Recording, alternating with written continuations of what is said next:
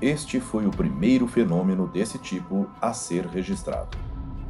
E entrou para a história da astronomia como um dos mais espetaculares já vistos da Terra. Ela é a supernova chinesa. Olá, eu sou Floresberto, apresentador do podcast Astronomia e Astronáutica, e vou levar você nessa viagem.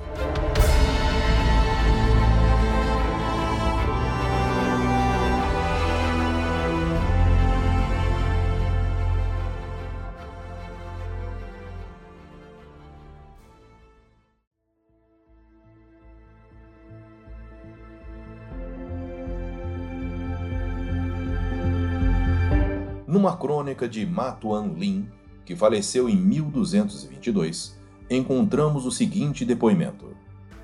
No primeiro ano do período Shihu, no quinto mês, no dia Kichou, apareceu uma estrela desconhecida ao sudeste de Tianquan.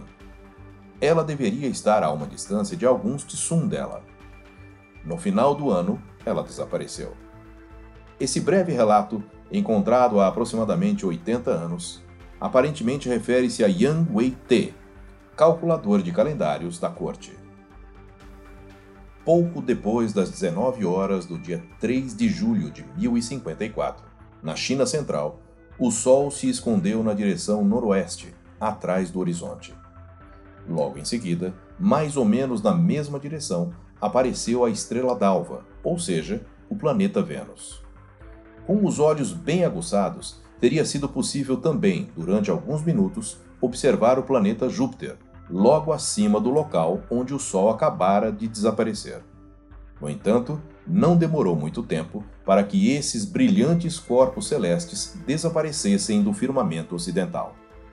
À medida que escurecia, os signos zodiacais de verão tornavam-se mais visíveis, e quando, por volta da meia-noite, Vega, a estrela principal da constelação de Lira, se encontrava no zênite celeste, a constelação de Peixes começou a aparecer no horizonte oriental. Na segunda parte da noite, as constelações de verão foram desaparecendo paulatinamente no oeste, e a leste e noroeste começou a se erguer a constelação de Touro.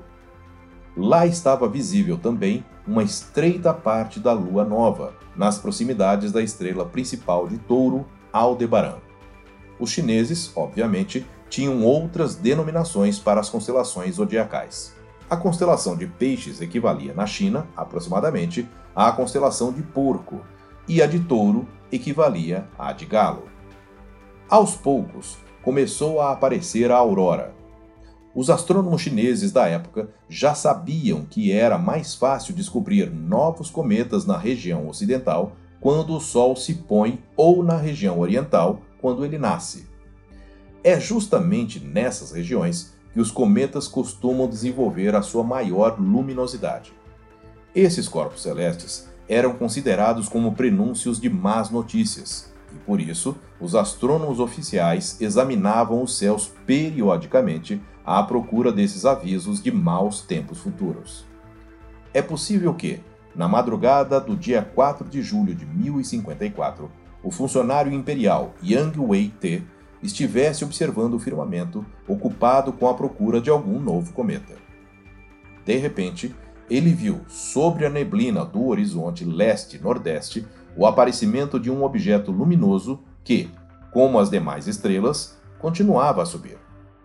À medida que esse objeto subia em relação ao horizonte, a sua luminosidade aumentava cada vez mais.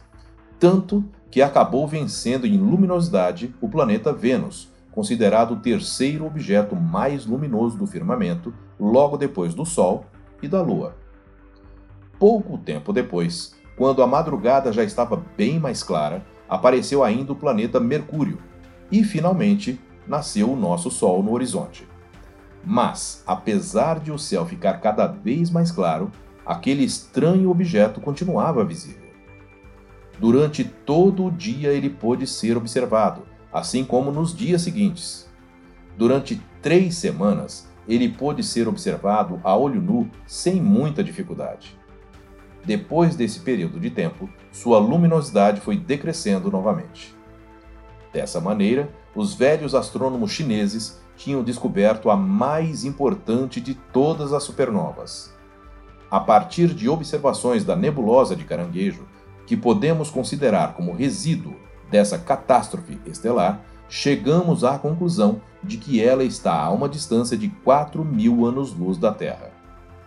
Juntamente com a luminosidade aparente percebida pelos astrônomos chineses, calculamos que essa supernova, no seu momento máximo, deve ter tido uma luminosidade real entre 250 a 600 milhões de vezes a do Sol.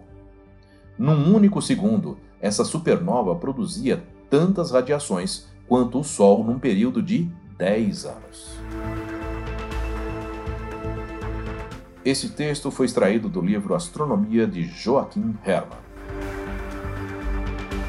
Eu sou Floresberto, produzi e apresentei este podcast Astronomia e Astronáutica. Até a próxima viagem.